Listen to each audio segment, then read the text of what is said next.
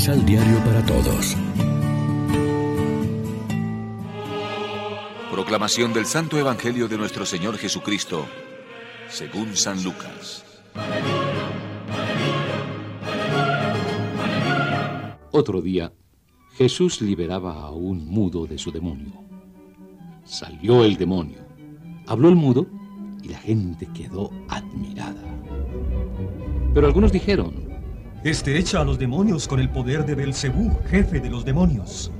Otros, para ponerlo en apuros, exigían una señal que viniera realmente de Dios. Pero él, conociendo sus pensamientos, les dijo, Todo reino dividido por luchas internas corre a la ruina y sus casas se desmoronan unas sobre otras.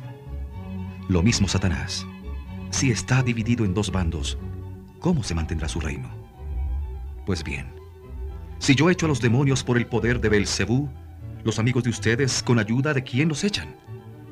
También ellos deberán rebatir esta calumnia. ¿Cómo echaría yo a los demonios sino con el dedo de Dios? Sepan pues que el reino de Dios ha llegado a ustedes. Cuando un hombre fuerte y bien armado guarda su casa, todas sus cosas están seguras. Pero si llega uno más fuerte y lo vence, le quita la armadura en que confiaba y distribuye todo lo que tenía. Quien no está conmigo, está contra mí. Y quien no junta conmigo, desparrama. Cuando el espíritu malo ha salido de un hombre, anda vagando por lugares secos en busca de reposo. Y como no encuentra este reposo, dice, volveré a mi casa, de donde salí. A su llegada la encuentra barrida y ordenada. Entonces va y se junta con otros siete espíritus peores que él. Luego vuelve, entra y se queda.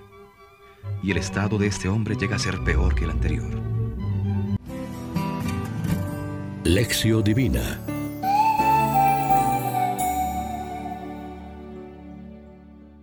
¿Qué tal amigos? En este viernes 7 de octubre la iglesia se viste de blanco para celebrar la memoria de Nuestra Señora del Rosario y como siempre es un gusto alimentarnos con el pan de la palabra, puesto que el Padre le dio todo poder a su Hijo y lo resucitó de la muerte por el Espíritu, la figura de Cristo se ha convertido para nosotros en signo y sacramento de lo que Dios nos reserva, la vida y no la muerte, la libertad y no la esclavitud, la felicidad y no la desesperación.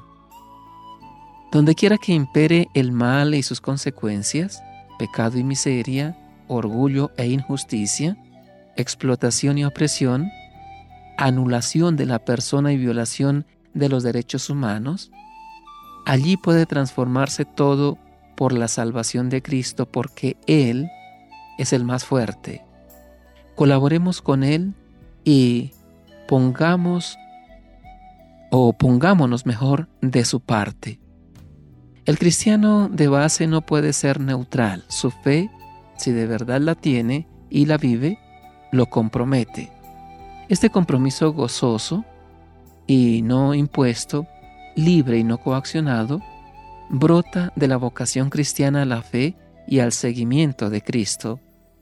Si Jesús vino a servir y no a ser servido, con cuánta mayor razón nosotros.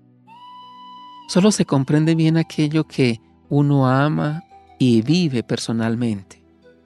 Para conocer a una persona a la perfección hay que vivir y compartir la existencia con ella. Eso mismo sucede con Cristo.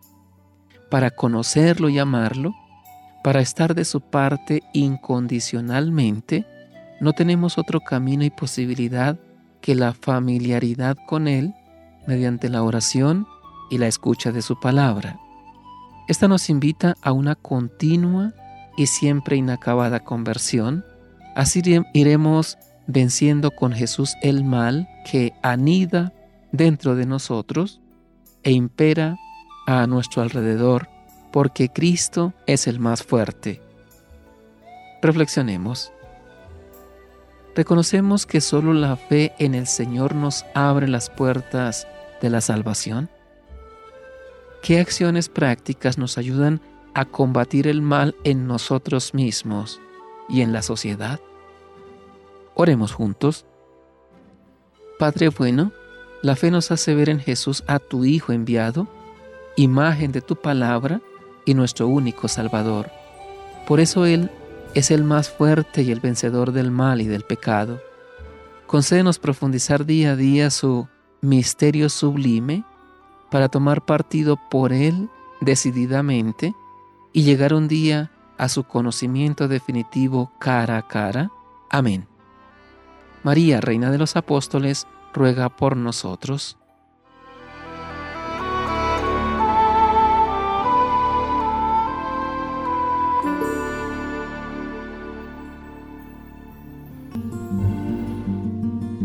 Complementa los ocho pasos de la Alexio Divina adquiriendo el emisal Pan de la Palabra en Librería San Pablo o distribuidores.